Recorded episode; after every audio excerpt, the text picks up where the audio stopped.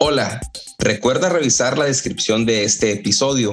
Encontrarás ahí ligas importantísimas que te llevarán a masterclass y cursos gratis de la Sociedad Whisky Academy, la Happy Hour, el perfil del invitado y la tienda de whisky en español, además de nuestro perfil de Instagram. Si te gusta este episodio o cualquier otro, compártelo al terminar de escucharlo por cualquier medio. Envíalo por WhatsApp a un amigo, Facebook, por donde quieras. Si nos escuchas en Apple Podcast o tu plataforma te permite calificar este podcast o episodio, te pedimos nos des cinco estrellas y nos dejes algún comentario. Recuerda que si compartes, comentas y calificas, nos ayudas a que este podcast sea descubierto por más personas apasionadas al whisky como tú y yo.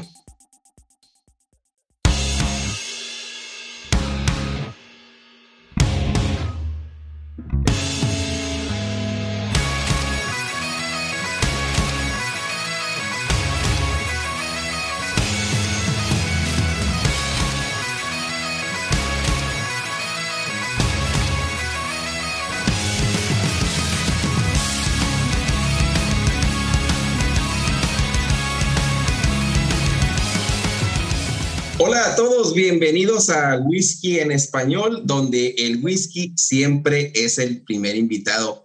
Este es el primer episodio del 2022. Eh, como es costumbre, nos acompaña Edgar y Orlando, los confitriones de este podcast. Mi nombre es Naum y este episodio pues va a ser algo especial porque tenemos un invitado que, bueno, que tenía ganas de tenerlo aquí y con un tema también algo diferente porque no es muy común ver este tipo de whisky aquí, pero vamos a dar todo lo que podamos para ustedes. Voy a presentar primero que nada a Edgar. ¿Cómo has estado, Edgar? Muy bien, aquí poco ronco, ¿eh? no, ahí disculpen, pero pues ya saben cómo está la, la cosa hoy en día. ¿eh? Pero pues aquí saliendo del trabajo como siempre, listo para, para tomar un whiskycito. Y Orlando, ¿qué onda? ¿Cómo te ve este año? Oh, no, todo, muy bien. Este parece que, que, el 2022 va, va, va, pintando bien. Eso, eso me tiene contento. Ahorita me, me, estoy echando el cóctel del que voy a hablar por ahí por el final del, del, episodio. Está muy rico. Al rato les, les contaré. Genial. Sí, porque también tengo una noticia ahí, fíjate, una noticia que tiene que ver mucho con la coctelería. A ver qué te parece el tema que, que se va a presentar más adelante.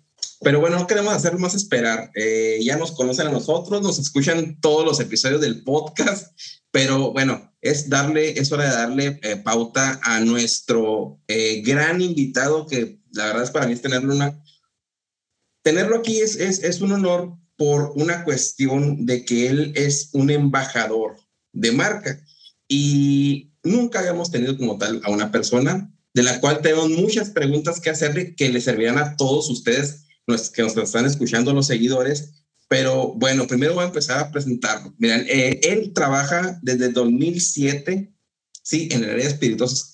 ¿Qué hacíamos nosotros en el 2007? Y no es, es una, es una persona de nuestra edad, pero ¿qué hacías tú, Orlando, en el 2007? ¿Acaso hablaban de whisky? ¿O tú, Edgar?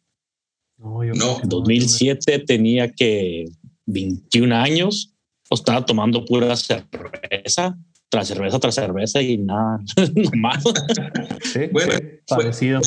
él en el 2007 ya estaba introduciendo eh, la marca de Macallan en, en, México y en Latinoamérica. Entonces, vean la calidad de invitado que tenemos. Eh, durante un tiempo trabajó eh, colaborando con, con marcas como Macallan y ahorita actualmente eh, por, él, por eso está invitado aquí, aparte de muchas recomendaciones de calidad de buenos amigos que tenemos, me dijeron, sabes que si vas a hacer un tema sobre whisky taiwanés, tienes que invitarlo a él. Bueno, eh, él es John Rueda, eh, bienvenido, me da muchísimo gusto tenerte. Aquí una persona que ha impulsado el destilado en, pues en Latinoamérica. Nosotros lo hacemos con episodios, otras personas lo harán con capítulos en YouTube a manera de influencers, pero ya tener una persona que realmente trabaje eh, en, este, en, este, en este tema como embajador de marca o parte de otra marca que ha sido o en transcurso de, pues, de tu carrera en el, en el espirituoso, pues nos da mucho gusto tenerte aquí. Eh, John Rueda, eh, bienvenido a Whisky en Español. Pues antes que nada quiero agradecerles a ustedes, Naum, Orlando, Edgar, por la invitación. La verdad, este, me siento muy halagado por todas las, todo lo que comentas sobre mí. Este, sí, en el 2007 me tocó empezar, como decimos aquí en México, los pininos en el mundo de los single mats. Te podría decir el de single En esa época nadie sabía qué era eso exactamente. Muy pocas personas, de que porque viajaban y que decían, ay, me trajo una botella de aquí, de acá, y, y hasta me acuerdo, cuando trabajé con la marca, la verdad, pues yo siempre estaba muy agradecido con, con Macallan de Edmonton a nivel global. Este, les agradezco mucho también el, haberme permitido colaborar con ellos, trabajar por muchos años, desde el 2007 al 2018. O sea, poquito tiempo, ¿no? Suben eso. según, esto, suben esto ya me había retirado. ya había dicho, no, ya me voy a retirar en los espirituosos, pero pues creo que esto no, nos dejan salir. y, este, y pues en el 2020 es cuando me invita la gente de Cábala a colaborar con ellos. Yo Cábala lo conocía desde el 2015, los conocía la gente de Cábala. La verdad, pues bien agradecido y siempre, eh, pues sí, digo, pues los conocí me, me, arroparon, como decimos, de que pues, confiaban en mí en poderles ayudar a colaborar con Cabra aquí en México. Y pues bueno, nos tocó una época un poco difícil, lo que platicábamos, ¿no? Eh, entramos en una época difícil porque pues, estamos en media pandemia y empezar a hablar de un whisky donde mucha gente pues, es un whisky single malt y dices, ah, bueno, che, porque ya hay una cultura un poco ya en México, en Latinoamérica, en Estados Unidos, ¿no? Hay una cultura de single malt. Pero ahora es de que, oye, ¿sabes qué? Eh, whisky asiático. Ah, bueno, conocemos el japonés. Cambio, no es Japón, vámonos a Taiwán, ¿no? dices, ya le, mueven el tapete y se quedan, a ver, ¿de qué me estás hablando? Y pues, pues esa es la intención del día de hoy, ¿no? A platicarnos un poco, un poco de esto, platicarnos un poco de lo que está haciendo Kabbalah y pues lo, lo que venimos, ¿no? A tomar un poco de whisky taiwanés. Claro, claro.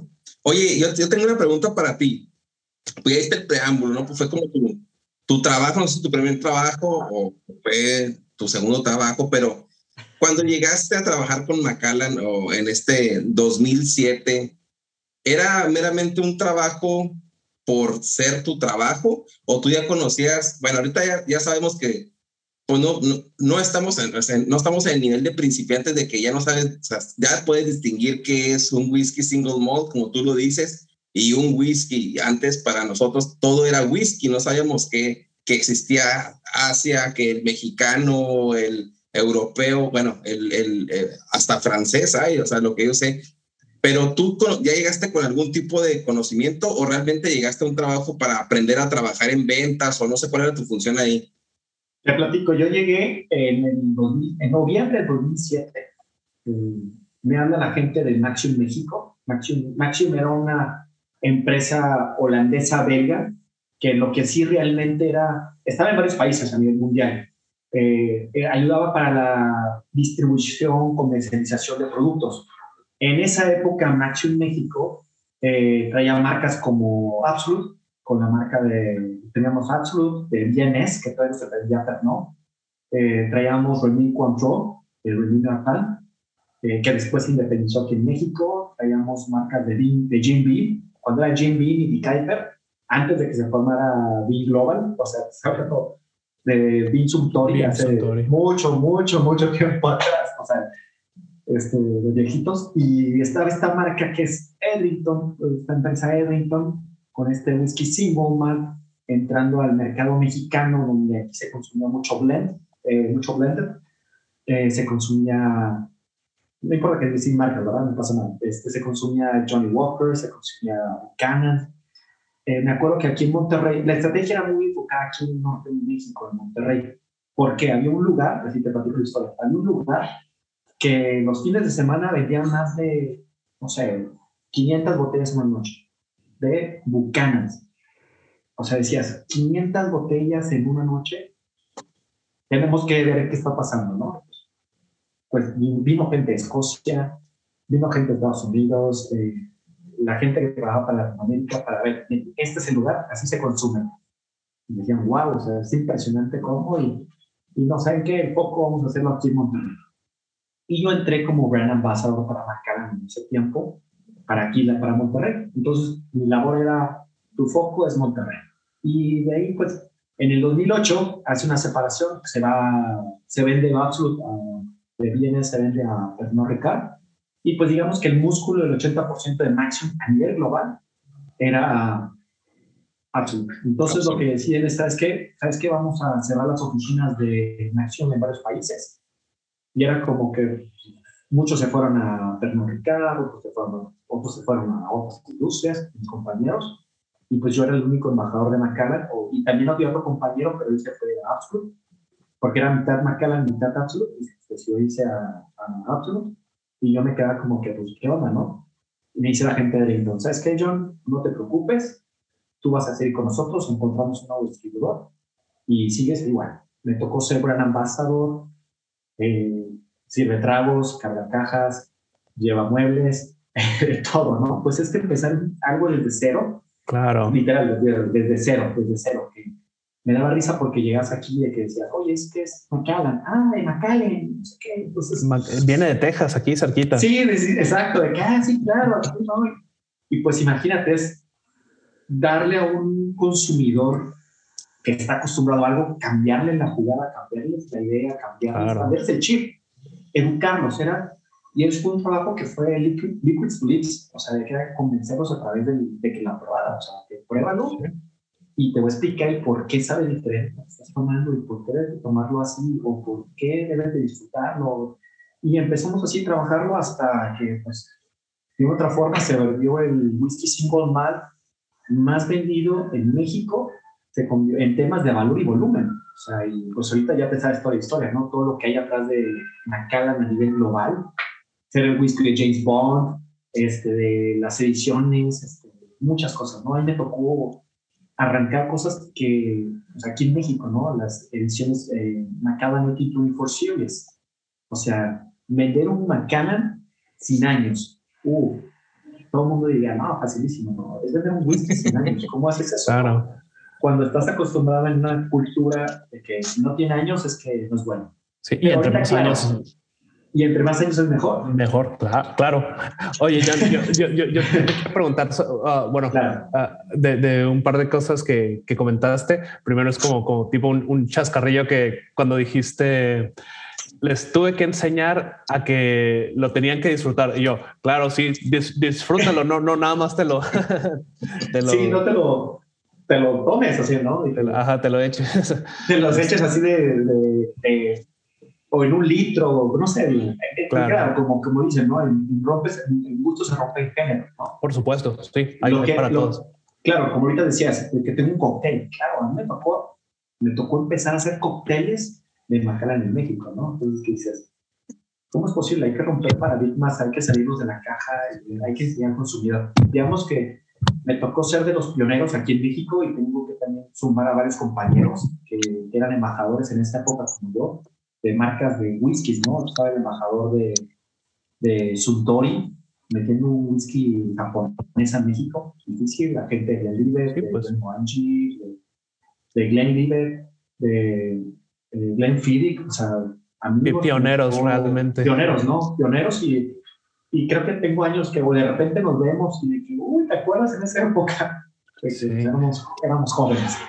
Oye, y ya, ya en, en, en una pregunta concreta, cuando empezaste a contar de, todo lo que hacías, ¿no? Que cargar cajas, cargar muebles y todo esto, siempre me ha parecido, eh, pues, la figura del embajador de marca como, como una figura muy, muy misteriosa, ¿no? Y, y por eso mismo fascinante no sé, en, lo que yo alcanzo a ver, discernir de, pedacitos de información que agarro de aquí y de allá, pues termina siendo como promotor de producto, mm, hacer mercadotecnia, este, y, luego está el, para mí siempre me ha dado curiosidad el, ok, estás bajo un contrato y, y te pagan por ventas, te pagan por tiempo tienes un sueldo fijo o incluso se ve mucho que, ah, eres el bartender de este bar popular, también eres embajador de marca o eres un chef y también eres embajador de marca. No, sí.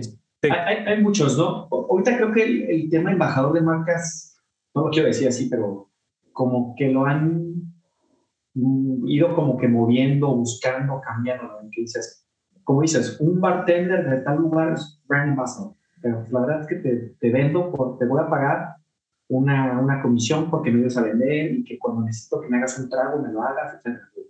Pero un embajador de marca, yo te voy a hacer honesto, te lo digo por, por, la vieja escuela, ¿no? Y que, que, muchos todavía la seguimos haciendo, ¿no?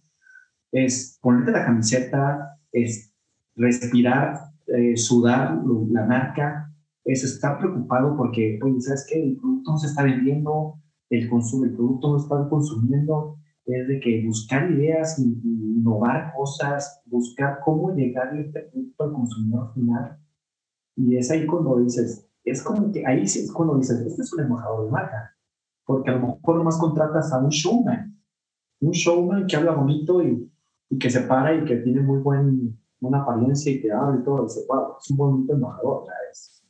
lo hace muy bien y te lo dice el guion como es pero realmente el old school brand ambassador es el que respira y, suda la marca y de que te lo habla hasta con emoción cuando te, en, lugar de que te esté contando una, idea, una historia, te está enamorando. O sea, eh, creo que ahí, es el, el, el, ¿cómo lo te diría? Yo como es, yo no soy un embajador, no sé, yo como embajador, que fui embajador muchos años y y fui evolucionando y fui cambiando, pero ya en cuenta siempre sigue siendo un embajador. Y es cuando te, te envuelven, o sea, cuando te están hablando, te cuentan algo como una historia, como una anécdota, porque no es tanto un guion, es una anécdota que tú viviste, que tú respiraste, que tú sudaste. Que, eh, ahí es cuando, cuando empiezas a ver a una gente y dices, le pongo otro whisky y que habla igual. o te pongo un ron y me vas a hablar igual. Pero ya cuando empiezas de que, wow, este sí es un embajador, este, hasta te das cuenta, ¿no? Claro. realmente crees. Sí, te lo crees, o sea, te lo crees. Y, y no, estoy, y no estoy en contra, ojo, más quiero decir, no estoy en contra de los embajadores. A mí me tocó ser parte de muchos embajadores actuales que la verdad hacen un excelente trabajo, o sea, dices, mis respetos.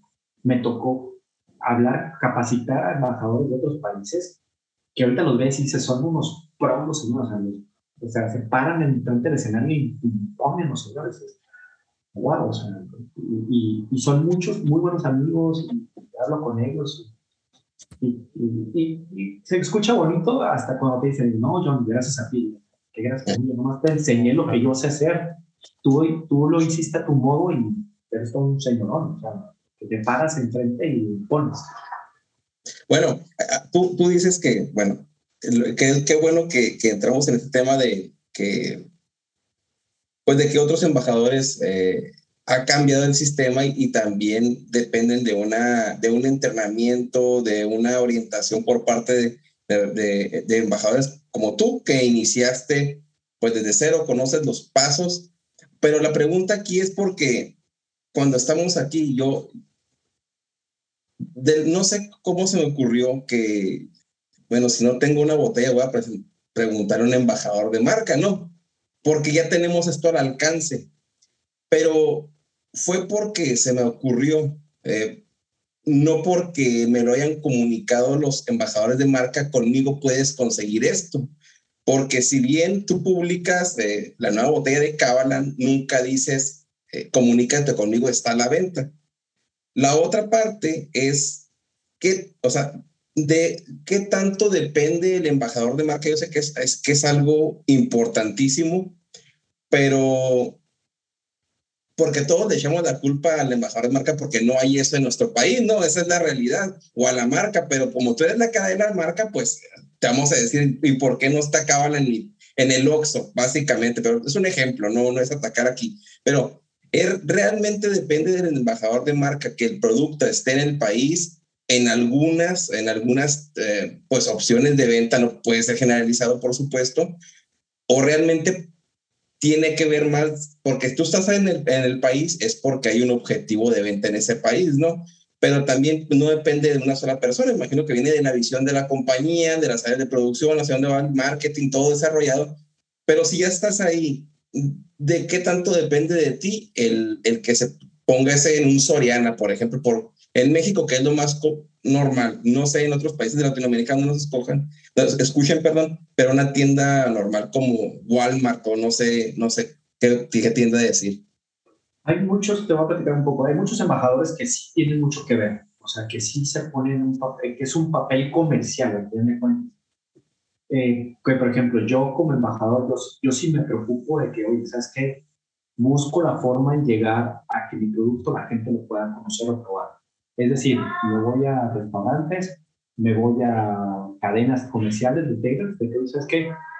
Déjame, pruébalo, o sea, degústalo, este, te lo enseño, pruébalo, te lo mando, te lo mando a tu casa, pruébalo, y, este, y platicamos, y empezamos a ver ya, claro, previamente el equipo comercial, qué pasa costos, cuáles son márgenes, etcétera, etcétera, ¿no? Todo el tema comercial. Ya tú como embajador, pues tú la verdad es que la gente lo pruebe, lo deguste y que se enamore.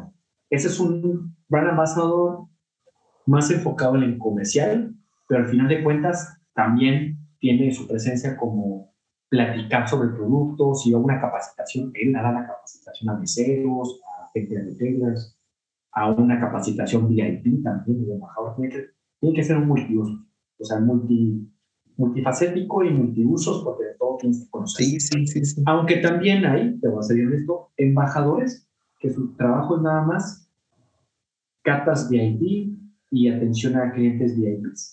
O sea, ¿sabes qué? Yo, voy a, yo, soy embajador de tal marca y yo nada más me voy a enfocar a, dar, capacitación, a dar capacitaciones a este bancario. De ahí pueden tener brand ambassador juniors, dependiendo de marcas que tienen el brand ambassador que maneja como el, como el líder. Una región o algo así. Esa regional o eh, por ejemplo, Brand Basa Regional, y ahí tiene sus Brand Ambassadors en diferentes otras ciudades, que ayudan también en capacitaciones a meseros, hacen acercamientos a restaurantes, y se van un producto, entonces ya más comercial. Entonces, hay como que, ya ahorita eso es lo que pasa. Antes, antes el embajador era el multiusos, ¿no? Yo, yo soy uno a, a la antigua, ¿no? Yo soy de los. No, si bien decía o sea, por ejemplo, te digo, Arturo Savage, cuando estuvo aquí en el episodio, él, fue eh, él es embajador de marca, me imagino también, de, pero en ese momento cuando era, pues ya es un keeper of the Quake, ¿no? Pero cuando él empezó, dijo, no, yo estuve, yo, porque pues yo soy de Juárez, y Edgar también, eh, y dicen, yo, yo viví en Juárez, dice, yo estuve con bucanas en el estante en las tiendas metiéndolo porque no se vendía antes, no sé qué tanto años, o sea, antes se veía, creo, Brandy, Don Pedro y el presidente clásico de nuestros papás. Y el whisky yo creo no era muy bien aceptado y él estuvo enfrente de no sé qué, uh, pues sí, no sé qué tiendas de licorerías, ¿verdad? Y él estuvo vendiendo ahí. Entonces el, trabajo se inicia pues desde ofrecerlo al cliente para que lo conozca, pero el punto es llevarlo, ¿no? Y la, la cuestión aquí, pues ya no, va no voy a ser redundante, pero ahorita también las redes sociales es un papel importante porque Instagram eh, yo publico ahorita un whisky australiano a mediodía y luego los que son geeks se meten y de a quién pertenece el whisky australiano y ya, ve, ok, pertenece a Cabalan, digamos. Y, y, le exigen al de Cabalan, ¿por qué no está ese whisky aquí si yo lo acabo de ver y lo, como lo acabo de ver sé que es parte de ustedes y lo quiero ya? Pero es bueno la presión, ¿verdad? Porque te están exigiendo que lleves un producto y si, si es un bar, como tú dices, o si es un, un restaurante, pues se hace así es una sola persona que quiere una botella, pues tal vez se puede hacer el movimiento de traerla porque pues, no las tienes en tu casa, ¿no? Pero ha ayudado las redes sociales en mi, en, punto de vista, ¿los ha ayudado o realmente eh, les ha dado más chamba? Es más chamba, pero también es que hay que justificar por qué. O sea, algo muy importante es el allocation, la, la disponibilidad del producto. O sea, hay mercados donde realmente nomás tienes, sabes que yo nomás tengo tanto producto para cierto mercado. Es decir, ahorita México, porque pues está lanzando y nos, en, nos confiaron en nosotros en el proyecto de Cámara en México y tenemos una, una, gama de productos, pero si te das cuenta de que, oye, ¿por qué no tengo aquí en México Solis? Ah, bueno, es que Solís en México, las leyes de México nos, nos permiten traer arriba de 55 grados de alcohol. Oye, pero en Estados Unidos, ¿por qué no tengo tal? Oye, pues sabes que es que la location de este producto está distribuido para Asia y para Europa y para tal país, para Canadá. Ah, ah no, no. Oye, pero ¿por qué no tengo? Voy a poner un ejemplo. Este De, eh, depende mucho de la distribución y la location, la, la, disponibilidad de producto. Y eso pasa en todas las marcas, ¿eh? O sea, creo que a todas las marcas, a todas las empresas de destilado nos gustaría saber que, ¿sabes que Todo mi portafolio de producto quiero que estuviera en todo Estados Unidos, estuviera en México, en Canadá, en Europa, todas nos encantaría, pero no, porque pues la, la distribución o la, o la disponibilidad de ciertos productos está muy limitada para ciertas, para ciertas zonas. Y eso nos pasó muchas veces aquí en México, de que, oye, es que yo quiero traer aquí en México tal whisky, por ejemplo, Macana. No, ¿sabes qué? Es que no tenemos, no tenemos allocation. O sea, ya lo que se hizo se vendió a los mercados y para México, por tanto, y si te lo acabaste, te lo acabaste. Y era andar buscando, de que, oye, déjame hablo a Canadá. Nos pasó eh, una paréntesis, así, de hablando de ese tema, ¿no? Había 1824 Series, Macallan Ruby. Macallan Ruby en México, ahorita ya es súper cotizado, ¿no? Pero en esa época, mucha gente, muy pocas personas salían de eso. Y aquí en México teníamos nada más 700 mililitros. Oye, pues necesito más productos. O sea, ya estoy cerrando un negocio, necesito unas cajas. Oye, pues empezamos ahí con, con el equipo comercial, con el Global, este, buscando a ver un país que, pues, que no iba a ocupar el producto, que podía yo cargármelo para acá. Pues conseguí botellas de 750 que eran para Canadá, que venían en, que venían en inglés en francés. Entonces, pues me las traje, las metimos y todo. Y ahorita aquí en México están súper cotizadas esas botellas porque fueron pocas botellas y todo el mundo quiere esas botellas. ¿Qué es que son las únicas que iban a México? Sí, yo fui culpable que las trajo. Oye, qué, qué, qué hazaña de, de, de, logística, ¿no? Este, tanto del shipping y todo eso, como el rollo de tarifario, supongo. Sí, sí, sí, no, fue como que, a ver, ¿cuál es el FOB del producto? Oye, Estado Canadá, eh, ¿lo vas a traer? ¿Lo, ¿Lo, vas? Porque todos tienes que andar lidiando con, con el equipo de, de Escocia, eh, que se encarga todo el trámite para, para traer el producto ver esos FOBs, que si cuadran esos FOBs, y sabes qué, pues Canadá no lo va a querer, no va a querer el producto, mándame acá. Yo, yo sí lo necesito. Oye, yo sí lo necesito y lo vendí. Oh, es, cierto. Eh, eh, lo, lo, lo, cuando mencionabas de solo es que es difícil o quizá imposible que, que llegue a México por, porque las leyes prohíben uh, un, un, destilado de más de tan, tanto porcentaje de, de, de volumen alcoholimétrico y, y demás y, y, sí, sí lo solemos oír, ¿no? Este, y, ver que tienes una marca y en México está a 40% y en Estados Unidos sí te lo encuentras a 43, ¿no? Que Es, es, muy, muy, muy común. Y el tequila en México lo puedes encontrar a 38, pero aquí en Estados Unidos tiene que ser al menos de 40 y esas cosas. 40. Y ahorita que mencionas lo, lo de 700 o 750 mililitros, mililitros, creo, creo que me había llegado a, a, dar cuenta, pero no es algo tan, tan tan notable. Creo que uno se fija más en el porcentaje de alcohol, supongo. Pero ¿por, qué es? Eh, mira, eh, son también temas de leyes de cada país. Eh, el producto, por ejemplo, en Estados Unidos nada más siempre se mandó producto de 43 grados para arriba y vas a encontrar casi, casi todos los destilados arriba de 43, 750 mililitros. muy poco, bueno, sí, 750 mililitros en Estados Unidos. Si lo vas a encontrar, vas a encontrar siempre whiskies, de, eh, si hablamos de whiskies, siempre vas a encontrar de arriba de 43 grados de alcohol y de 750 mililitros, por temas políticos, por temas ahí de, acuerdos que se tienen con las destilerías para Estados Unidos. Así va a ser. Eh, por ejemplo, Canadá y México, 40 grados de alcohol, 700 mililitros. De cajas de 8.4, hablando de cajas de 12, y, ya, o sea, son, y ya para Estados Unidos cajas de 9 litros dependiendo de cajas de 12, cajas de 6. Yo creo que la producción pues, es limitada, ¿no? Y en toda industria sabes cuánto va a salir de cierto, bueno, de la que la producción anual, y ya está distribuido, o sea, el, el, el, quitarle 50 mililitros a una botella te va a dar para 17 botellas más en otra, y el grado de alcohol te va a dar para darte, no sé, muchas más en otra.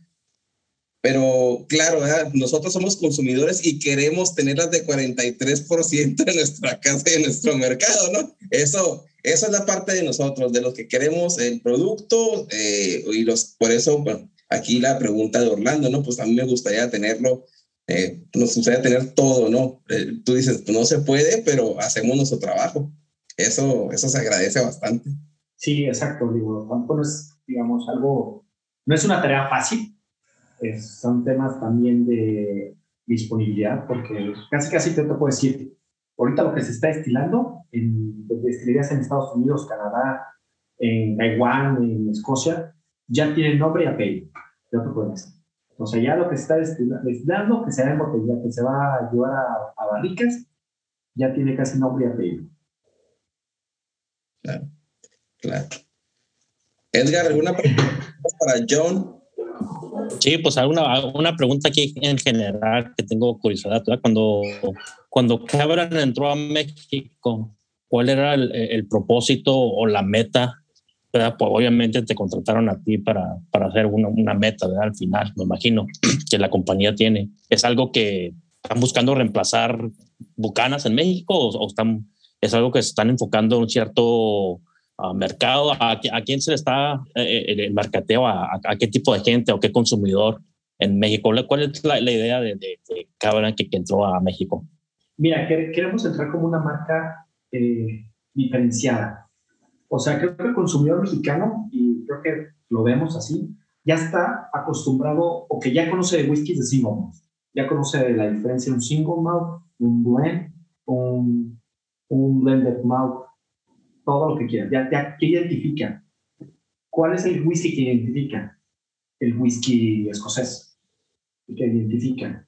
Han entrado marcas, eh, como en su momento entró Suntory, que ahorita ya está posicionado, pero el, location pues, está muy limitado. Eh, entró Bushmills con Rick James, todos con Whisky Irish, y pues todavía no tenga el punch, todavía no tiene ese punch, como decir, de marca de cinco más que han crecido en el mercado. ¿no? Kavalan llegó como una opción diferente, presentarles algo que, que no se quede con el paradigma de nada más existe el whisky que siempre veo en el aparador, sino que conocieran nuevos productos que, que cómo llegamos nosotros en el 2020. Llegamos con de que quiero que la gente lo pruebe, que sepan que Kavalan, qué es Kavalan. Y llegamos de que, ¿sabes qué? Pruébalo. Así como hace muchos años empezamos con, exactamente igual. Pruébalo, me gusta, lo. Oye, ¿sabes qué? Es una opción diferente a lo que ya estás acostumbrado a tomar de whisky ¿Por qué? Yo te voy a decir bien fácil. Hay dos tipos de single malt que vas a encontrar en México. Los whiskies export y los whiskies sherry. Ya en Estados Unidos igual, de que, ah, es que este es un sherry tal, este es un export tal, y todos los whiskies van a ser similares, notas muy similares. Y lo encuentras en marcas ya reconocidas, marcas que los has probado, y si te das cuenta es que el consumidor está acostumbrado a eso. Llegas con un Kavalan, que tienes un whisky con notas a frutos, frutos tropicales, y de que te quedas, a ver, a ver, espérate, no tiene años, ok, no tiene años, es como otros whiskies. Pero le empiezas a platicar de que, que no entiendo por qué un whisky que no tiene años tiene un color más oscuro que lo que puede tener un whisky de 21 años y le empiezas a platicar el tema de las barricas, empiezas a platicar el tema de cómo empieza todo el tema de la, la ciencia, porque es, este, es, ciencia lo que hace Cábala, de que mientras mayor temperatura o calor, humedad, las barricas empiezan a añejar mucho más rápido y entonces añejan mucho más rápido de lo que añeja en Escocia. Y es cuando empiezas a platicar todo de que se queda, a ver, a ver, ok, ya, ya entiendes, o sea, ya entiendes porque hay mucho consumidor de whisky single malt en México y hay muchos que a lo mejor dicen es que no quieren bloquear, no quieren hablar, no están en redes sociales, pero son consumidores. Y si te das cuenta, ya ahora la gente ya está buscando whisky. Y muchos de esos consumidores de cinco Malt ya estaban, ya conocían Kabbalah. Y cuando llega a México se quedan, gracias de que llegó Cabalan a México, porque a lo mejor tenía que ir a Estados Unidos a conseguir uno, y ahora ya aquí consumo, ya conozco más whiskies Cabalan, porque en Estados Unidos la mayoría decía, es que hay soles. Bueno, también son más caros, ¿no? De 300, 400, 500 dólares, pero ya puedes encontrar un Cabalan a, a, menos de 100 dólares. A 100 dólares, más o menos 120 dólares. ya empiezas a, a, a eso lo que queremos, que la gente no se quede con lo que ya está acostumbrado a tomar, sino que se dé la oportunidad de degustar cosas diferentes. Cabalan es lo que trae, cosas diferentes. Un whisky para beber. Eso es lo que quiero decir. ¿Por qué? Y creo que lo hacen todos. Todos ahorita el consumidor mexicano en Estados Unidos compra whiskies para guardar o para coleccionar y otros poquitos para tomar. Ahora no es que yo estoy invirtiendo porque quiero comprar un whisky tal y lo voy a guardar y lo voy a conservar y ahí se va a quedar para después en un futuro venderlo. Que hablan, ok, sí, algunos whiskies serán, en su momento se convertirán así, será lo mismo, pero Cablan, lo dice el señor TTV, Cablan fue hecho para tomarse, para abrir la botella a un precio accesible para que la puedas tomar, abrir y tomarla y la disfrutes. Eso es lo que quiero, o sea, toma un whisky, si vas a tomar un whisky, toma Cablan para disfrutar y tomar, y acábate la botella, porque es, y, y disfrútalo y puedes seguir disfrutándolo después. Claro. Pues, e, esa es como la mentalidad y como yo también pienso, o sea, claro, yo también tengo mis botellas que guardo, pero yo tengo mis botellas que, que y yo las saco, o sea, y hasta hoy voy a abrir unas dos botellas que, que hoy tomaremos. Esto. pero no sé si, excelente, te, sí. si te respondí, Edgar, perdóname. No, sí, por supuesto, sí, pues nosotros como consumidores siempre estamos buscando algo diferente, ¿verdad? Y pues sí, no siempre estamos buscando lo mismo, pues obviamente lo mismo pues te va a aburrir y quieres algo diferente. Y especialmente en México, ¿verdad? Pues que imagino que no, no hay las mismas opciones que hay acá en Estados Unidos y por eso se me hizo interesante, ¿verdad? porque es un whisky taiwanés. Ni en Estados Unidos lo conocen. A veces yo fui a, voy a ir a comprar un whisky taiwanés. ¿Qué es eso? hasta aquí en Estados Unidos, ¿verdad? No nomás en México, aquí en cualquier otro lado. Es que eh, es bueno que tengamos pues dando cosas diferentes para que el consumidor tenga opciones, ¿verdad? Y obviamente pueda elegir lo que, lo que le gusta. Sí, yo la verdad te platico, cuando me invitaron al proyecto, les platico así en general, yo ya, tengo me dedico a esta industria, yo ya estoy en mi trabajo normal como persona de día a día, durante las mañanas como, me convierto como Batman, de que en las mañanas soy una persona y en la noche me convierto en una masa. Pero sí, yo me, yo me dedico, estoy trabajando para una empresa de produce, de, frutas y verduras aquí en México, de, este, de, productos perecederos. O sea, a eso me dedico. Sí, tengo una posición comercial y de marketing que me dedico a eso, ¿no? Pero digo, no me deja, no, no, no me deja esta pasión que tengo sobre los esposos y cuando me invitan de Cábala, le digo, pues claro que sí los, los ayudo, claro, conozco Cábala, lo, lo, aprecio mucho Cábala. El primer Cábala que yo conocí, y pues la verdad creo que empecé muy, con la vara muy alta. Pues, no sé si lo alcanzan a ver. Es un vino barril que fue el ganador en 2015 como el World Whisky Award, el mejor single del mundo. Me fui con la vara muy. Pero fue el primero, en el 2015 fue que lo conocí y dije, wow, ahora sí ya, ya sí estamos hablando, ¿no? Y ya cuando empiezas a trabajar con ellos, yo por ejemplo, empecé tomando con ellos, tuve capacitaciones con eh, Caitlin, eh, que es la Global Brand Ambassador para Cabalan. El problema no he podido viajar acá a, a Taiwán por temas de pandemia, o sea, es la realidad.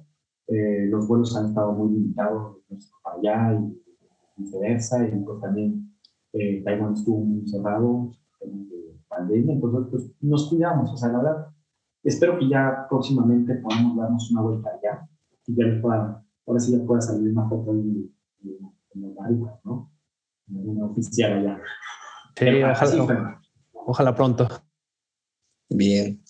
Bueno, él, él es John Rueda, ¿sí? Él nos acompaña ahora para todos eh, los que están escuchando este episodio. Y ya que lo conocimos, pues vamos a entrar al tema, ¿no? Ya que vimos un preámbulo bien de, lo que, cómo llegó Cabalan o qué, cómo está entrando Cabalan a México en este caso, prontamente nos dirá si en otros países, pero vamos a, a entrar al, a la famosa noticia del episodio, ¿no? Para antes de entrar al tema del episodio. Bueno, esta es la noticia del episodio. Ok, ¿puede el whisky eh, reemplazar su trago diario, el whisky sin alcohol, al whisky que comúnmente bebemos? Aquí esta es la pregunta, porque la noticia es que ya existe el whisky eh, sin grados de alcohol, así como la cerveza nos la venden la Sol Cero y todas estas eh, alternativas. Eh, ya, ya, hay un whisky, al menos el whisky americano se está dando esta, pues esta oferta al consumidor y no es que quieran apropiarse del mercado.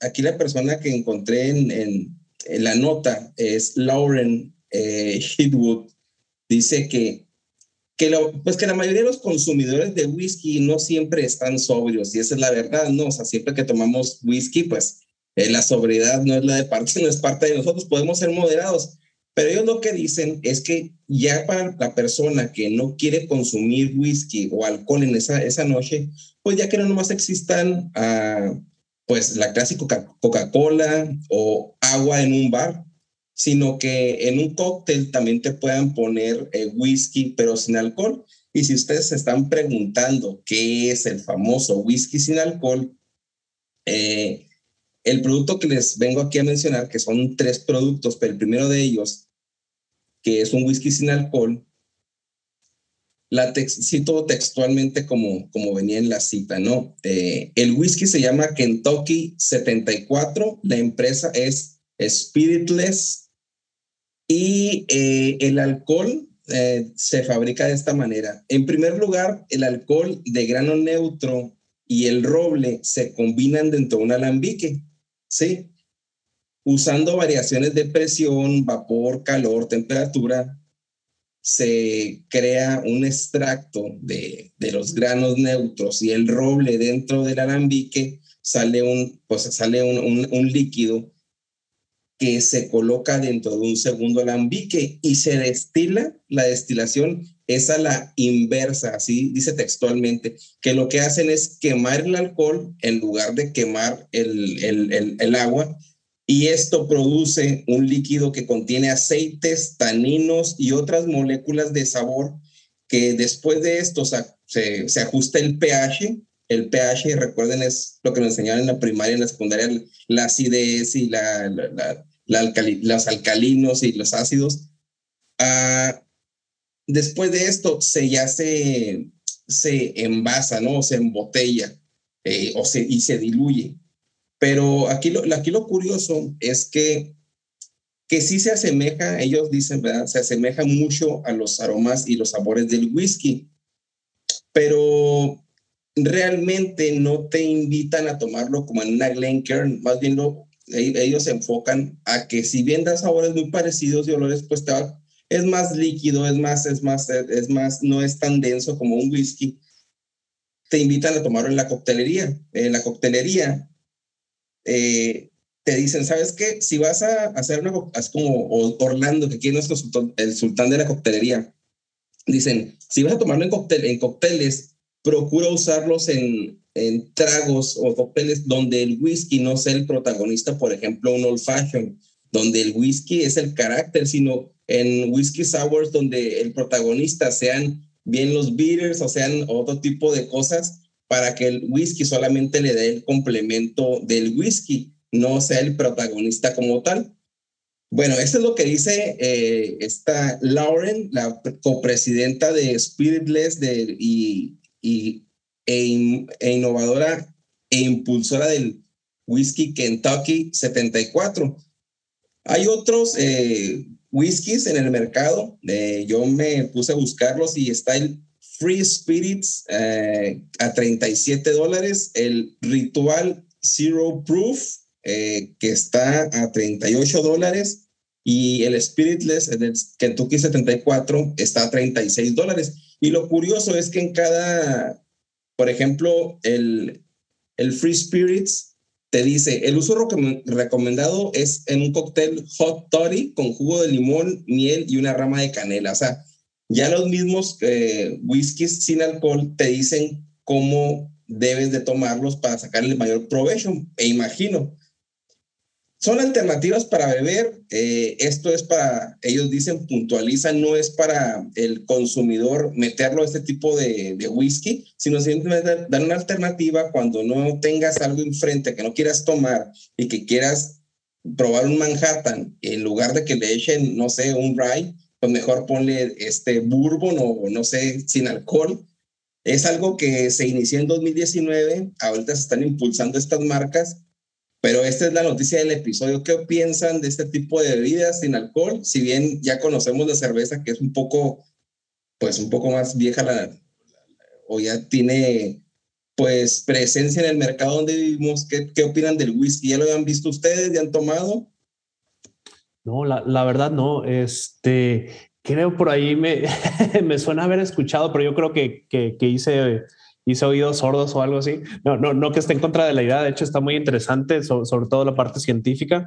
Lo que sí había visto, eh, hablando ah, de, de, cócteles y, bebidas mezcladas, son mocktails embotellados, que, que ya es tu, tu Manhattan, tu, lo, lo, que tú quieras ya viene embotellado sin, sin alcohol y, y tiene, tiene los sabores y demás ya, y como dices, no, pues para quitarte el antojo, ¿cómo, funciona lo del, lo del spirit eh, sin, sin alcohol? Si, si, si no me lo termino de, de, imaginar, eh, pero sí, como dices, para mezclarlo y vas a tener todos los demás sabores alrededor, pues sí, sí, sí, sí te, te vas a ver rico, supongo, pues vas a extrañar quizá el, el, burn de, del alcohol, pero pues no, está bien este, para, para quienes por una u otra razón no pueden o no quieren, quieren tomar, claro, está genial que haya, que haya opciones.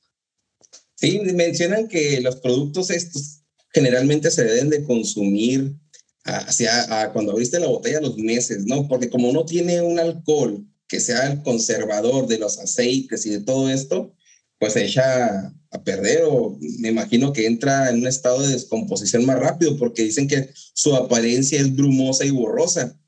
Igual es como el extracto, dicen así textual es ah, destilación a la inversa. El alcohol se quema, queda los taninos, quedan los aceites, quedan los sabores, pero pues si bien fue un destilado de alcohol, de whisky, ¿verdad? Tiene que tener esas notas, ese sabor, por eso es el perfil pero no tiene alcohol. Entonces, pues la, la conservación, yo creo que como es como en los vinos, ¿no? En los vinos los abres y como es básicamente materia viva o pues, tal vez estoy equivocado, no soy experto en vinos, pero tienes que tomártelo en dos, tres, cuatro días, y no se va a hacer una acidez terrible y no te lo vas a poder tomar. Igual me imagino con esto, no sé qué, el experto del episodio, John, ¿qué, qué opinas de los whiskies eh, zero proof o sin grados de alcohol? Creo que la gente que, que, hacía moonshine en su época estarían en su tumba dando patadas de, que no, por favor, no hagan eso. O, los, o los monjes irlandeses que en su momento con el, agua de la vida y dices, ¿qué está pasando? Eh, pero no, bueno, el gusto se rompe que no. Yo creo que, eh, pues digo, las tendencias cambian, o sea, las innovaciones son muy buenas, son bien aceptadas eh, pero la realidad le pierdes, le pierdes como esa tradición, esa historia, el mundo del whisky. Eh, pero pues le das una opción a, pues, no sé, a algunas personas que no gustan tomar, este, no les gusta que tengan bebidas alcohólicas o por recomendaciones de que no sabes que no puedes tomar bebida alcohólica, pues tienes que tomar esta opción. La verdad, no desconozco cómo es esa forma de destilación inversa, pero creo que creo que puede haber otras formas de hacer esa, esos procesos. Es como si pusieras agua en una barrica, ¿no? O sea, al final de cuentas, como si pusieras agua en una barrica y que con el mismo jugo, pero al final de cuentas trae pues, las barricas, ya sabes que se, se, se hinchan de, de, si son barricas añejadas, ¿no? Y al momento de agregarle este, el espirituoso, pues aportan, pero pues, no sé, a lo mejor le agregas agua y a lo mejor aporten, no sé, una no tendrán graduación alcohólica, no sé, desconozco. Pero eh, para mí, para, para mí, para mí, John, John Rueda, la idea, la verdad, no, no sería uno de un gusto para tomarlo. Eh, aunque aporten las notas, es que ahorita lo que hiciste es que lo que decía Orlando, no, pues oye, tengo mi Manhattan, tengo mi, mi o lo que quieras, y pues le agregas, pues al final de cuentas, cuando haces una coctelería con whisky, lo que quieres es que, que el whisky armonice con, la, con, las, con los sabores o los bitters que vayas a mezclar. O sea, no que se pierda. Entonces ahí es como que, pues, en pues, estás trayendo el sabor del whisky y le estás nomás dando el sabor del, de los bitters. Claro. Es mi parecer. Es que como, como haces un cóctel, ¿no? El, el martini o el aputini o todos esos que, pues, al final de cuentas nomás te saben al, al aputini, ¿no? A la manzana o, o el fresini, ¿no? Que es de fresas. Entonces, ya el vodka, como es un sabor neutro, pues casi casi yo te sería lo mismo, ¿no? Totalmente. Para mí, para, para mí parecer. Entonces. No, sí, igual, igual este, como tú dices, no, uno no lo tomaría, no, no es el, la, la tradición de mezclar el whisky y tal.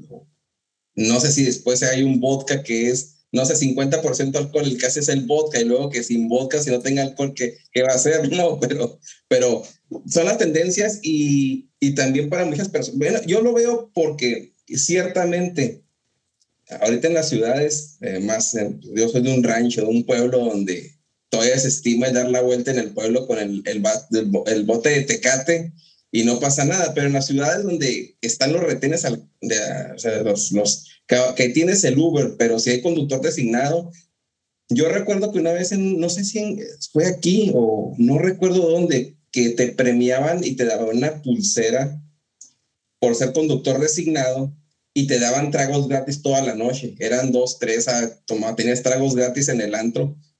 Pero bueno, es la opción, es la opción para la persona que no está tomando, que es el conductor designado, al igual que la cerveza sin alcohol. Me imagino que yo nunca la he tomado y ni se me antoja comprarla, ¿no? Pero esta es la opción, ¿no? Y, y pues bienvenido, tal vez si en un futuro estés aquí promocionando este tipo como embajador de marca de alguno de estos eh, Kentucky Straight, eh, no son bourbon, únicamente son Kentucky, ¿qué son?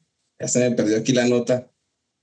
Son, eh, sí, es Spiritless Kentucky, el otro es el Ritual Zero Proof y el otro es Spirit of Bourbon, The Spirit of Bourbon. Pero quién sabe si lo vemos en un futuro o Orlando también nos haga un cóctel aquí. Bueno, esta fue la nota del, del, del episodio, la noticia del episodio, pues vamos ya a la, al tema principal, ¿no? Por el cual John vino aquí.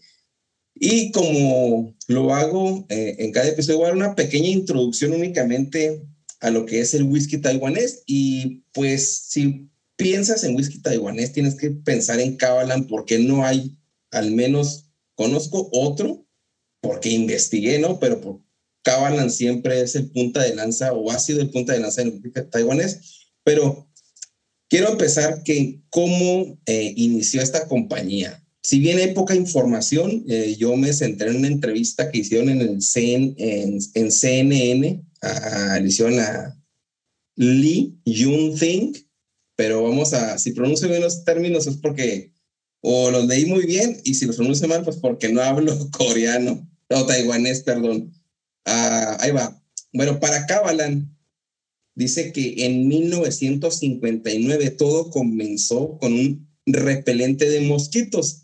Y es que el padre de Lee, Jun Think, que es la persona que está al mando ahorita, e imagino que el papá se llama Lee Tien Sai, vendía pesticidas en su empresa. La empresa creo se llamaba Chuchen pero decía que sentía como una limitación, así como cuando haces, tienes un trabajo, pero dices, bueno, tengo que dar más y ah, se abrió paso a las bebidas. Veinte años después, en 1979, cuando yo aún, yo aún ni nacía, fundó la que ahorita es la empresa ah, o el grupo que, en el cual está Kavalan, que se llama King Car Group, vendiendo cerveza de raíz o root beer, que la verdad es que me gusta bastante la root beer. A mí es como un placer culposo, siempre a mi hija no le gusta, pero me traigo root beer a la casa porque me gusta. Bueno, en 1982 ya tenía pues eh, los, eh, los pesticidas, tenía la cerveza de raíz y en 1982 empezó a producir eh, café. Café enlatado, dice, básicamente es como el Nescafé que conocemos en, en café popular. se llamaba Mr. Brown o el señor Dicen que los, los eh, apellidos nunca se deben de traducir, pero sería el señor Café.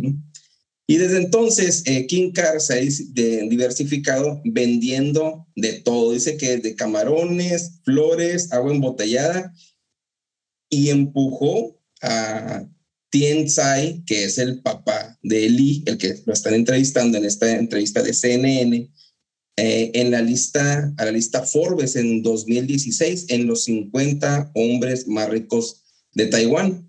Y pues él bromea, dice, pues pasar de un, insecticida a, algo para beber realmente fue pues muy difícil. Bueno, Cabalan eh, es un producto, eh, como dato curioso, que fue eh, por los primeros diseñadores que hasta el momento yo, yo lo veo, yo lo veo ahorita en la botella, próximamente este episodio estará en YouTube, pero que dicen que las primeras botellas fueron inspiración la torre eh, Taipei. Yo recuerdo que la torre Taipei, cuando lo leí, dije, que yo recuerdo que era de los edificios más altos del mundo. Y sí, pero ya no lo es. Ahora con tantos edificios, yo creo que es el, el onceavo edificio más alto en el mundo en la actualidad.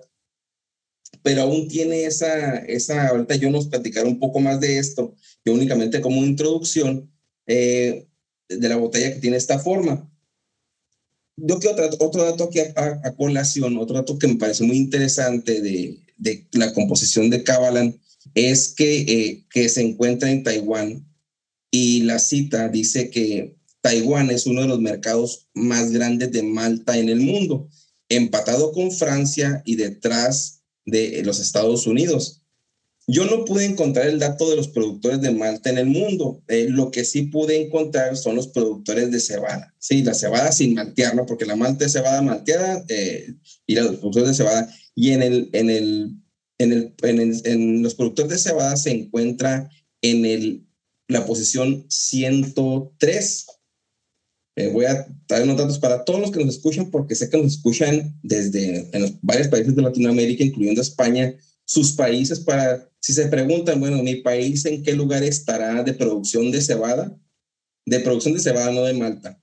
El primer lugar está Rusia.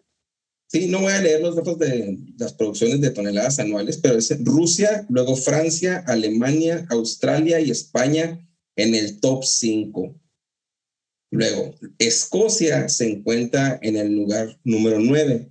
Estados Unidos en el lugar número 13, Argentina, perdón, se encuentra en el lugar número 10, luego después Estados Unidos en el 13, la India en el 20, China se encuentra en el 22, Irlanda en el 24, México en el 28, Uruguay en el 33, Brasil en el 47, en el lugar 52 Perú, 56 Chile, y Taiwán en el 103 y por último, el último país con registro únicamente con 17 toneladas de cebada anuales es Guatemala en el 107.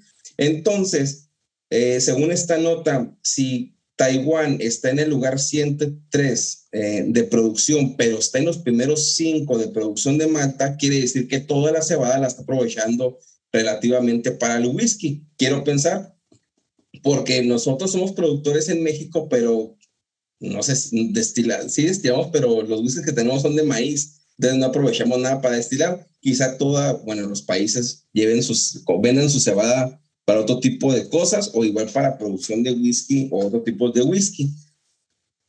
Ah, dentro de las curiosidades del whisky, Cabalan es, su, su proceso de maduración y ya como todos sabemos que es, es más rápido, ahorita yo no entraré en detalles, uh, de que se pierde hasta un 12% cuando el escozo es un 2%. Y bueno, también que el, en Asia, eh, pues ya no solamente es un ¿no? Asia es un, pues un continente que tiene, que tiene este, tanto a Japón, lo tiene como a Taiwán, y tiene a la India. Y de los cuatro grandes, pues siempre se va a ver reflejado Suntory, Nika de Japón, Paul John y Amrut de la India y Kavalan de Taiwán. Así tal cual son cuatro y nada más cuatro. eso, ah, yo ahorita tengo unos datos de porque es poca la información, pero pues ya cuando inicia la destilería y cuando empiezan los primeros solistas, pero eso será ya cuando empecemos la cata de los productos. Yo es lo que traigo a manera de introducción de qué es Cabalan como grupo, cómo inició y ahorita en la actualidad cómo está posicionado con la cebada y además de los pues de cómo se ve eh, Asia a nivel de whisky, que ya únicamente, pues ya no votemos a ver a Japón, sino también votemos otras, otras partes y Cabalan es representante digno del whisky asiático. John, este, pues platícanos aquí, aquí, ahora sí, Cabalan, ¿qué es? ¿Cómo está? Datos curiosos. Les platico un poco. Ahorita viste una gran introducción de la familia, de toda la familia Lee. Eh, aquí es más fácil Titi Lee, el padre, y JT Lee, el hijo, que son así, el grupo de, o sea, si mencionaste, los dijiste bien los nombres, yo tampoco los, ni los sé mencionar, este, pero así nos resumimos mucho más fácil.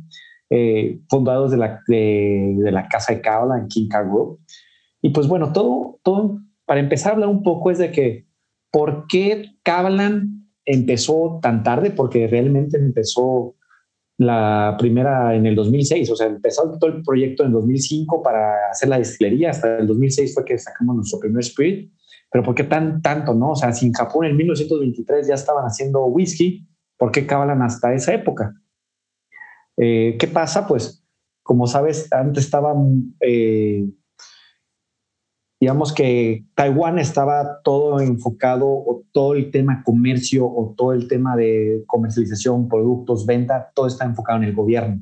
Todo lo eh, monopolizaba el gobierno en sí, ¿no? O sea, todo lo que hacía el gobierno era lo que se podía consumir, era lo que se podía vender y todo se permitía hasta ese momento. Hasta el 2002 es que ya se empieza la comercialización, el, ahora sí el, libre comercio de otras marcas, de otras empresas, y pues empieza la producción de, empiezan también ya a producir o proyectos de espirituosos como fue, el primero fue Cabalan, sí. Eh, este proyecto nace con el señor Titi Lee, con que tiene el proyecto, la visión de, de ¿sabes qué? De hacer su propio whisky. Eh, ya como mencionaste, tiene Mr. Brown, la cafetería, tiene el agua Cabalan, eh, empieza, todo tiene un, un, mundo de comercios y de negocios, de transportes, comerciales, comercial eh, y variedad, ¿no? Pero pues era como que el gusto, ¿no? El tener un propio espirituoso local. ¿Qué es lo que hizo? Fue empezar a viajar a diferentes partes del mundo. Fue a Estados Unidos, fue a Escocia, donde aprendió mucho, con quién se asoció, empezó a ver todo. Y en pocas palabras armó un equipo donde fue obteniendo información, este, obteniendo todo el tema referente para poder hacer una destilería. Y empezó a, a montar su destilería en 2005. Se tardó nueve meses en construir la destilería. Nueve meses, así como, como dirían, a tener a tu hijo, ¿no? O sea, nueve meses, nueve meses se tardó en hacer, eh, hacer la destilería. Claro, ha estado con nuevas actualizaciones, remodelaciones y todo, pero nueve meses para poderla tener ya lista en el 2005 y hacer su primer speed, o sea que el primer líquido salió en el 2006, digamos, empieza el proceso de destilación y el primer este, spirit, ahora sí, agua de la vida, fue en el 2006. Eh, pues bueno, fue un trabajo arduo, no fue un trabajo de, de, de nomás de que, ah, sí, vamos a hacerlo porque se me antoja, no, fue de estudios, de conocer, investigar, y una de las personas que colaboró mucho con todo el proyecto de Cabanan fue el doctor James Swan. Doctor James Swan, digo, a lo mejor muchos lo han escuchado, a muchos dirán quién es. Pues digamos que fue un pionero en el mundo de la industria del whisky a nivel mundial. En Escocia trabajó con varias destilerías, eh, trabajó con el whisky Penderyn en Gales, trabajó con Milk and Honey en Israel y digamos que sus grandes labores o los últimos tiempos de su vida fue con Cabalan. Falleció en el 2017 en el 2019, no sé si ustedes saben, se le dio el reconocimiento eh, en el, premio de, Scotch Whisky Award. Eh, tienen la asociación de Scotch Whisky Awards. Se le dio el nombre de Dr. James Swan Award para todas las, eh, o como que veamos como que personalidades del mundo del whisky escocés que han hecho, entonces se da ese reconocimiento. En el 2019 se, se da ese nombre, ¿no? la verdad fue una persona que ayudó mucho para la industria creó casi, casi varias cosas que ahorita actualmente conocemos en el mundo del whisky y fue gracias al doctor James Swan. O sea, eh, y de ahí viene donde te digo que empezó a buscar gente que pudiera entender, conocer el mundo del whisky y cómo evolucionarlo en el mundo a, este whisky, a, a en Taiwán, ¿no? Eh, ¿Dónde se encuentra Kabalan en sí? Bueno, Taiwán, ¿dónde se encuentra? Está a 180 kilómetros al este de China, vecino ahí de Japón, y pues digamos que es una pequeña isla, península ahí que se encuentra, eh, donde digamos que mayor parte de su, de su clima es una semitropical, o sea, es calor y humedad, no hay más, no hay más ahí. Entonces imagínate hacer un whisky con esas condiciones climáticas cuando están acostumbrados en los climas de Escocia o los climas de Japón o los climas en, en Irlanda, ¿no? Entonces, pues fue a trabajar con eso, ¿no? Eh, y aquí es donde viene un poco la ciencia, porque y, donde, donde al final de cuentas viene la magia, porque es una magia de ciencia, porque decías, ¿cómo es que, cómo creas un whisky con todas esas características, con estas notas en, tan poco tiempo, ¿no? Y es donde viene la magia, donde eh, mientras mayor temperatura o calor, mayor el proceso de añejamiento. Y es donde empieza con esta magia de que encontrar el tipo de barricas, porque la calidad de Cabalan son a tres cosas. Uno, sus barricas. Dos, su proceso. Y tres, el clima. Esas tres cosas te dicen, suman, ahora sí sumadas, nos dan igual a la calidad que es Cábala y la diferencia que es en contra de otros diferentes tipos de whisky. Mencionaba la botella. La botella es increíble, la verdad, es muy bonito diseño. Tiene sus botellas con esta, con esta botella, pero también tiene como las botellas tradicionales, como la línea Solis, ¿no? Con su botella antigua, tradicional escocesa, etcétera. Pero esta botella sí se le dio el nombre por, se le dio el honor por el edificio Taipei One on One, que fue el edificio más alto del mundo del 2003 al 2007. Eh, tuvo el World Record Guinness. Entonces, cuando éramos ahí, chavos, cuando éramos sí, chavos, sí, yo, yo, era un niño.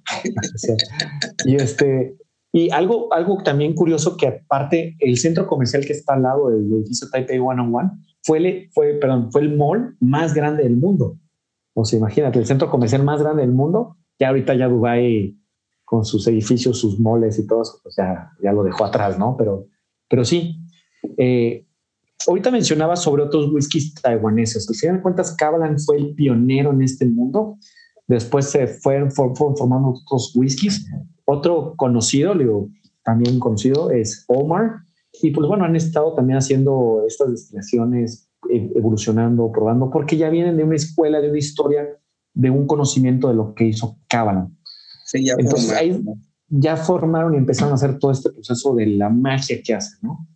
Pero en sí es esto, está basado mucho en, en innovación, desarrollo, escoger, por ejemplo, todos los alambiques los trajeron de Escocia, no fueron hechos ahí, se, trajeron de Escocia, se montaron en, en, Taiwán. Las barricas son selecciones a diferentes partes del mundo, gran parte de Estados Unidos, una parte en Estados Unidos, una parte en Europa, parte en Francia, España, es donde se toman muchas de las barricas que, con las que trabajamos. Y de igual forma, la cebada. Aquí mencionabas algo que, como tú dices, Taiwán no es un gran productor de cebada. Y es correcto, no somos productores de cebada, no hay una gran producción de cebada. Nosotros como Cabalan lo que hacemos es importar cebada. Importamos cebada. Traemos cebadas de gran parte del Reino Unido, o sea, parte de Escocia, parte de Inglaterra, otra parte de países escandinavos, donde hay buena, buena cebada, y es la que utilizamos para nuestros whiskies. Todo está perdón, previamente seleccionado, revisado científicamente. Ya sabes que el asiático es muy, muy cuadrado, tenemos que definir la perfección. Si es así, tiene que ser así. Y que tenga que tener esto, tiene que tener esto. Y claro, todo esto con la escuela, con la educación que dio en su momento el doctor James Swan. Por eso es muy reconocido. Si hablas de Kabalan es hablar de también del doctor James Swan, de hablar de toda la gente que está atrás, de la visión que se tuvo la familia Lee. Y pues bueno, ahorita ya estamos en más de 63 países, si no mal recuerdo.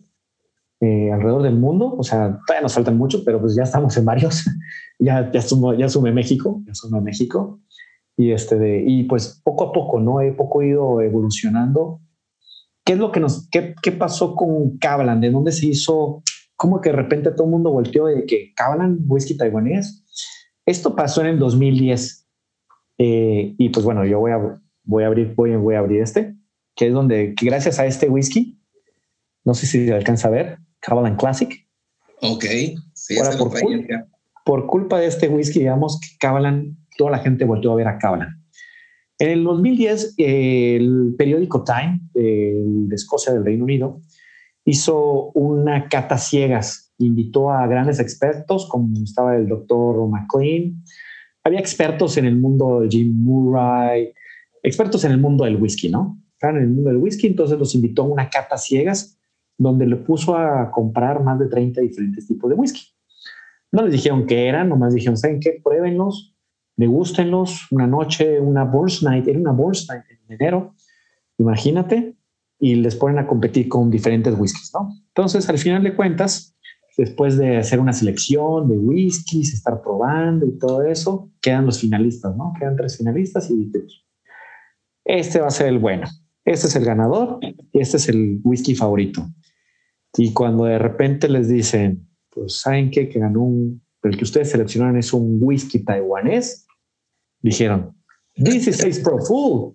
Esto es una broma, me estás haciendo una broma. ¿Cómo un whisky taiwanés va a ganar a whiskies escoceses? Porque, y whiskies de 12 años, whisky de, de, de ¿Y cómo es posible que un whisky taiwanés esté haciendo esto? Y sí, y ahí es donde nace Cábala. O sea, ya, o sea, ya teníamos años haciendo whiskies, trabajando en el whisky, mucho consumo nacional, pero fue cuando dijimos, fue el boom que todo el mundo, todos los periódicos en Escocia, en Reino Unido, Europa, en Estados, Unidos, eh, puedes encontrar unas notas en Latinoamérica de que hablaban sobre un whisky taiwanés derrotó a whiskies escoceses. ¿Esto en fue?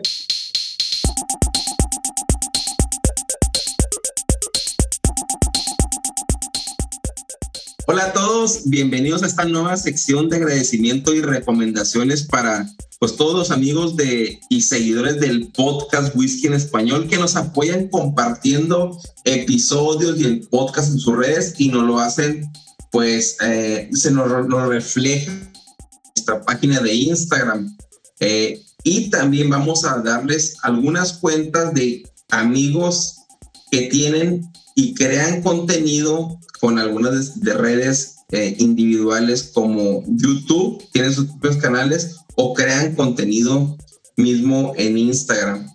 Bueno, eh, Orlando, dime a aquellos amigos que nos siguen, que son fieles seguidores y pues inicia, dale. Claro que sí, este, pues queremos agradecer a, a nuestros buenos amigos y, y seguidores del, del, podcast, Andrés Aguilar, André Herrera, Héctor Mauricio Galvis, Gonzalo Romero, Jorge Requena y queremos recomendar las cuentas de Whisky Chile de Álvaro y Ruta del Whisky de nuestro buen amigo Daniel. Bueno, hay más amigos. Eh, quiero agradecer a Felipe Paredes de Cigar Happiness, un buen amigo, Mauricio Donado, Mauricio Orozco, eh, Alberto Alvarado, nuestro buen amigo de Beto Whisky Club, y el paisano de Ciudad Juárez, Daniel Reyes. Y quiero recomendar las cuentas que la sigan en Instagram de Otra Ronda Podcast de nuestra buena amiga Jessica y Luis Muñoz. Además de, pues, cómo olvidar a Andrés de Whisky Aficionado. ¿Qué más traes, Orlando?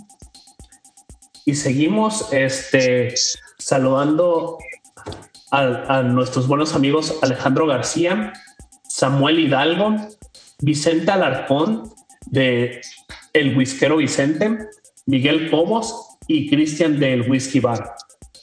También recomendamos las cuentas de Tabacos Puros Didac, Andrés de Whisky Mal Colombia Whisky Academy Costa Rica de Iván. Bueno, eh, es una pequeña sección para agradecer y para comunicarles ustedes que también hay otras personas que crean contenido, que lo revisen, eh, que lo vean. Y pues nada, eso es todo. Eh, pues vámonos a la segunda parte del episodio.